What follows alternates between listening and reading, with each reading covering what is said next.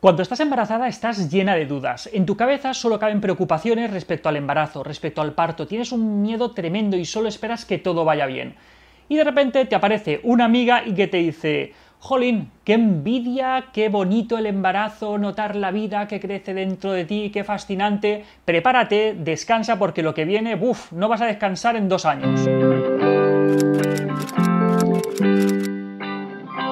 Después nace tu hijo y no das abasto. No sabes cambiar un pañal y tienes que aprender, porque eso también hay que aprender. Las lavadoras, los biberones o la teta, que si duerme, que si no duerme, tú tu casa es un caos, no das abasto. Y de repente llega tu amiga con su hijo un poquito más mayor y te dice, ostras, qué envidia, qué momento más bonito, el poder observar a tu bebé cómo está recién nacido, qué tranquilo que es todo. Prepárate porque cuando empiece a gatear esto va a ser un caos y tú te acojonas, claro. Va pasando el tiempo y tu hijo empieza a gatear y te das cuenta de que tu casa es un peligro en potencia. Y mientras tu hijo está gateando, intentando subirse a todos los muebles, dándose coscorrones con todas las cosas que encuentra el pobre por casa, ahí estás tú forrando de espuma blandita todas las esquinas y todos los picos que encuentras. Y aparece tu amiga y te dice, Qué envidia, qué poco que se mueve tu hijo. Ya verás tú cuando empiece a andar, buf, eso sí que es un marrón. Detrás de él todo el día te vas a dejar la espalda y vamos, ¿cómo te vas a cansar? Y así una etapa y otra y otra hasta la universidad, prácticamente. ¿Qué es lo que sucede? Ahí hay dos factores que están influyendo y que son muy importantes. Primero, tenemos la tendencia a magnificar las dificultades con las que nos encontramos en el momento presente y minimizamos las dificultades que ya hemos pasado. El proceso psicológico es algo así como que si es algo que ya hemos superado es que no sería tan difícil, pero lo de ahora, lo de ahora sí que es un marrón tremendo lo que tenemos. Otro factor que también está influyendo es que nos olvidamos que cada familia y que cada niño son diferentes. Lo que para unos puede ser un mundo, para otros no lo es, y al revés sucede exactamente lo mismo.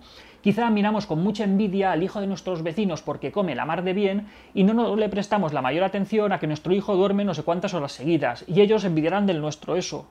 El desarrollo de un niño es un proceso fascinante que nos hace sentir verdadero vértigo de ver cómo de rápido va avanzando todo. Y algo que tenemos que aprender y que interiorizar es que todo es pasajero, lo bueno y lo malo. Esos momentos tan dulces, mirando cómo duerme plácidamente tu bebé, van a pasar. Las noches en vela, las ojeras que te llegan hasta el ombligo, también van a pasar. Esas primeras palabras tan graciosas de tu hijo pasarán, luego hablará por los codos y las rabietas también van a pasar. Cada etapa tiene su momento positivo y su lado no tan amable. Todo, lo bueno y lo malo, acaba pasando, y es algo que debemos recordar en los momentos que son más difíciles, en esos momentos en los que estamos desesperados y no sabemos por dónde salir. Y también debemos recordarlo cuando nos relacionemos con otras personas y nos cuenten sus dificultades. Eso nos va a ayudar a comprender cómo de importante es para esa persona el momento en el que está, para lo bueno y para lo malo. Y esa persona también necesita sentirse comprendida, al igual que nosotros cuando estábamos en ese momento. Hasta aquí otra píldora de psicología, espero que os haya servido. Ya sabéis, cualquier sugerencia, cualquier duda que tengáis, podéis escribirme a píldoras sin acento albertosoler.es. ¡Un saludo!